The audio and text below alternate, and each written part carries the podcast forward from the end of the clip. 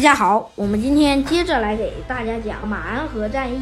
大家知道，上一集德军攻下烈日要塞之后，开始向法国挺进，并且法国打了几场大败仗之后呢，于这个一九一四年九月左右，到达了法军布防在马鞍河一带的战线。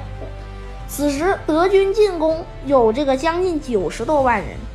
法军加上来支援的英国远征军司令亚历山大·黑格元帅率领的军队，共有个一百多万人。但是这双方呢素质都不一样了。英法联军长期处于正势，而且呢战斗也经常能打胜，就十分轻视德军。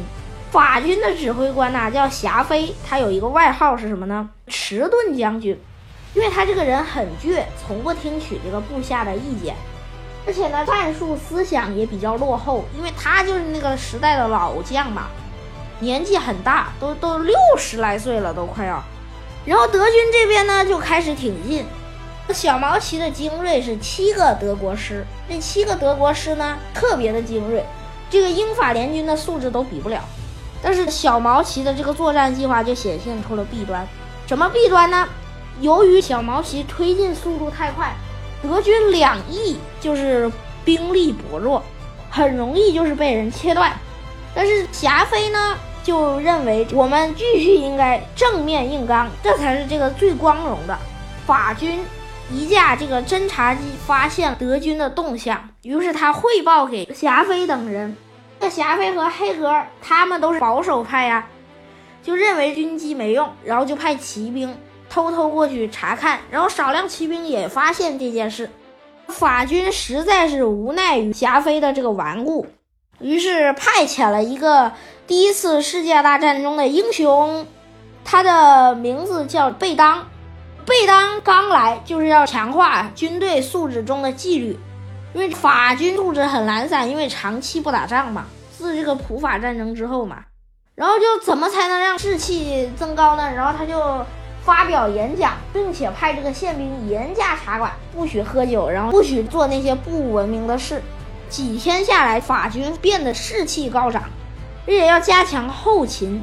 贝当发明了一种餐车，就即使在大雪天儿，也能让法国士兵吃上刚烤好的法棍儿。于是贝当也看清了这处薄弱点，于是下令所有的军队冲向薄弱点。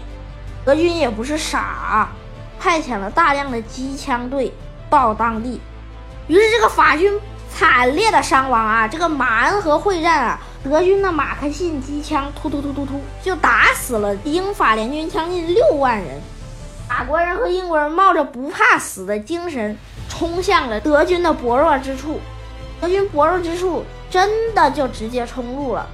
小毛奇万万没想到啊！这群法国人居然直接抄自己的后路，英法联军死伤比较大啊，双方先后投入将近一百五十万的兵力，伤亡人数将近五十多万人。英法联军伤亡二十六万人，德军伤亡二十万人。看样子英法联军伤亡的比较大，法军也是损失很惨重啊。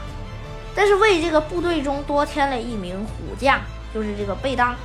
但是从战略的角度上来讲，德军是这个没有突破进这个马鞍河，于是德军只能草草结束第一次马鞍河会战了。过几期时候我们会讲第二次马鞍河会战。